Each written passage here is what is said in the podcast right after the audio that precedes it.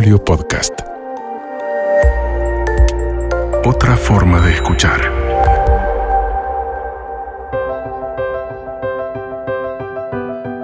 Soy Dominique Sarries. Me dedico a encender, a impulsar, a potenciar la creatividad en organizaciones, empresas, en la enseñanza, en las familias, en la vida de la gente. Estoy feliz de que estemos acá juntos y nada me entusiasma más que tus ideas brillen por el mundo. Arriba ese empoderamiento creativo y a despegar con todo.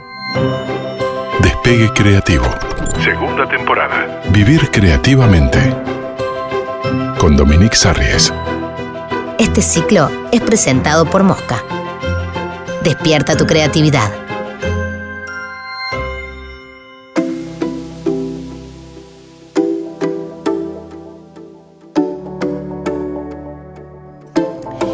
Hablemos un poco de la inspiración, de cuál es tu estado de inspiración, cuánta bola le das a tu estado de inspiración. Pregunto esto porque no nos han enseñado especialmente a buscar nuestro estado de inspiración. Y muchas veces lo vamos conociendo con el tiempo o directamente nunca lo encontramos.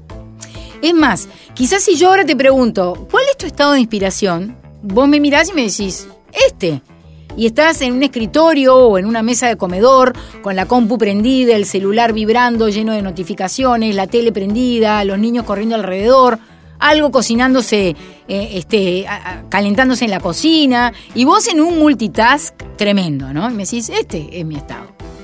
Pero ¿cuál es el estado de inspiración el tuyo? Me refiero a ese momento inspirador donde las ideas fluyen, donde podés preguntarte algo, procesarlo en silencio y de repente responderte. De un problema encontrar una solución. ¿Cuál es ese momento donde vos podés estar concentrado en una sola cosa? Hace muchos años leí que un compositor famoso de música clásica, que no le quiero errar, lo leí hace añares, se recostaba, se ponía su gato en el cuello para sentir el ronroneo del gato. Y eso lo calmaba, lo hacía entrar en un estado de tranquilidad y ahí se inspiraba y empezaba a componer. Hace poco descubrí que Dalton Trumbo, novelista, guionista y director de cine de Estados Unidos, muy premiado, lo deben de conocer, se encerraba en el baño, preparaba una bañera bien caliente, se metía, ponía una tabla por encima, ¿no? Como iba de lado a lado como si fuera una mesa, ahí arriba ponía su máquina de escribir, prendía un habano, se ponía a escribir fumando en la bañera. Escribía, escribía sin parar, ¿no? Es más, si lo googlean, van a ver sus fotos escribiendo en la bañera, porque era un clásico. Tiempo más tarde leí que Agatha Christie, escritora, dramaturga británica especializada en el género policial, también la deben de conocer, es reconocida internacionalmente, también se metía en la bañera caliente para inspirarse. Hay todas unas, unas notas interesantísimas de por qué se nos ocurren las ideas abajo de la ducha. Pero quiero llegar a un punto y no quiero hacer largo el podcast. Si googlean, van a ver que muchísimos creativos famosos en todo el mundo buscan de manera incansable su estado de inspiración. Impresionante, y hacen cosas insólitas. Ahora, ¿cuál es tu estado? Muchas veces me pregunto, ¿qué te queda cómodo? ¿No? ¿O qué te queda incómodo trabajando en agencias con algún creativo? Cuando fui docente, les preguntaba a mis alumnos, ¿qué te queda cómodo? O a veces era más fácil decir, no sé, me decían, bueno, ¿qué te queda incómodo? Me incomodan los zapatos. Bueno, sacate los zapatos, pensá sin zapatos. A mí, por ejemplo, me molestan horrible las etiquetas de la ropa. Y si hay una etiqueta que me está pinchando, no puedo pensar, es como que me gobierna. Igual que el olfato, ¿viste? Hay un olor que no me gusta y, mi olfato me gobierna, entonces, bueno, me, sirve ponerme un incienso, un rico perfume. ¿Qué, ¿Qué te sirve a vos? ¿La música te ayuda? La música, hay gente que le ayuda a la música, me dice, no, la letra con letra no. Bueno, la música instrumental te ayuda, no te ayuda. A mí, por ejemplo, me, me recontra ayuda la música instrumental. Qué importante es conocer ese estado de inspiración, buscarlo y respetarlo. No podés estar en pleno proceso creativo, lleno de interrupciones. Me acuerdo que para explicarlo muchas veces en las agencias donde trabajé, que, yo decía, necesitamos un, pensadero, un lugar para concentrarnos, yo decía, para visualizar esa búsqueda de la idea perfecta, digamos, es como uno cuando va a buscar esa idea, es como hacer un pozo y va a buscar un tesoro. Pero cuando vos empezás a hacer el pozo, las piedritas de arriba no, no, no son las mejores ideas, no siempre. Sabés que tenés que ir un poco más profundo, ¿no? Entonces, vas haciendo el pozo, vas haciendo el pozo y vas haciendo conclusiones y de repente, epa, epa, voy llegando, voy llegando y decís, no, en este pozo no, no, no va a estar este tesoro. Te salís de ese pozo, vas a otro lugar y empezás a cavar otro pozo. Y de repente, epa, epa, acá sí, conclusión, pensamiento, llevas, este, este razonamiento me lleva esto otro, epa, acá sí puede haber una buena idea, estoy a punto de encontrar el tesoro. ¿No? Ahora, hagamos un ejercicio. Pensemos juntos que estamos haciendo este pozo, ¿no? Vamos a pensar como, bueno, estoy haciendo el pozo, estamos concentrados, epa, conclusión, razonamiento, epa, estoy llegando acá y de repente, ¡turup! el WhatsApp. Miro, ah, no, mira, es algo que no es muy importante y lo dejas pasar. Bueno, después lo veo, ¿no? ¿Dónde estaba? Ah, acá, en el pozo. Y seguís haciendo el pozo. ¡Turup! De vuelta el WhatsApp. Decís, bueno, no, no le voy a dar corte, voy a seguir. Y de repente, ¡turup! mail uy, no, este mail sí, mira, porque es un presupuesto, un cliente, voy a contestar el mail. Entonces entras al mail y hay 10 mails sin responder.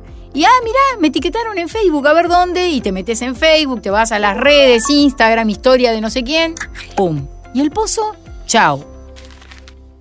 Para volver, para, para volver al lugar donde estabas, hay que prácticamente empezar de cero.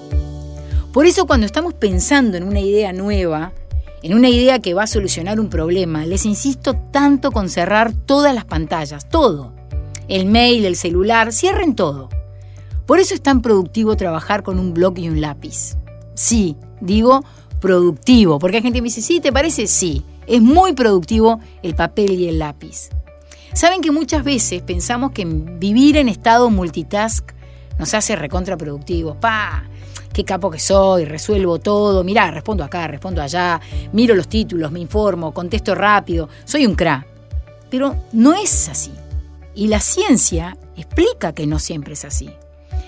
Esto del multitask nos ha confundido un poco.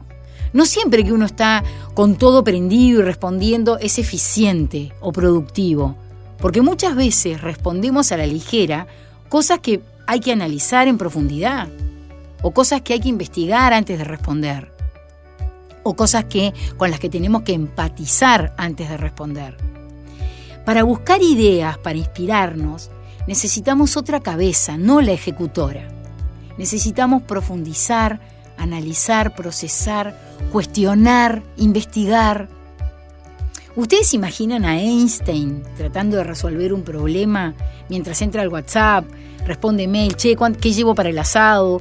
¿No? Comenta algo, le responde un hijo a qué hora es el dentista y después vuelve, vuelve a su invento vuelve a su proceso creativo o no.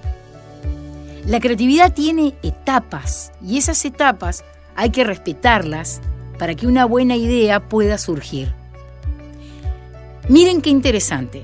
Facundo Manes, un capo, lo sigo a morir, neurólogo, neurocientífico, multireconocido en Argentina y en el mundo.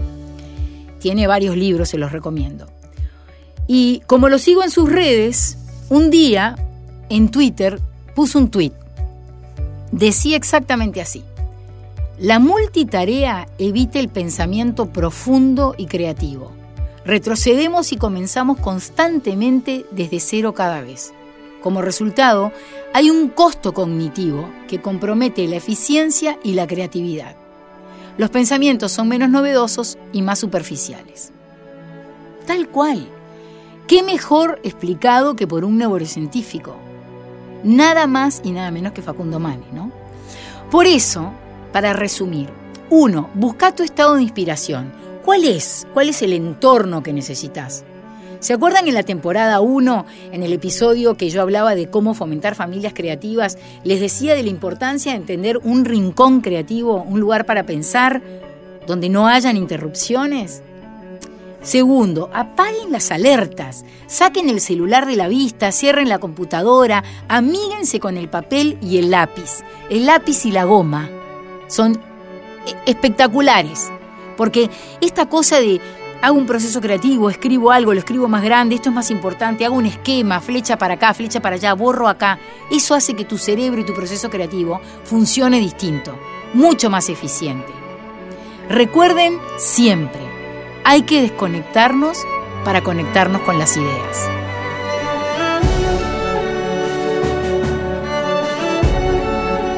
Despegue Creativo. Segunda temporada. Vivir creativamente con Dominique Sarries. Fue presentado por Mosca. Despierta tu creatividad. Edición Guillermo Christophersen.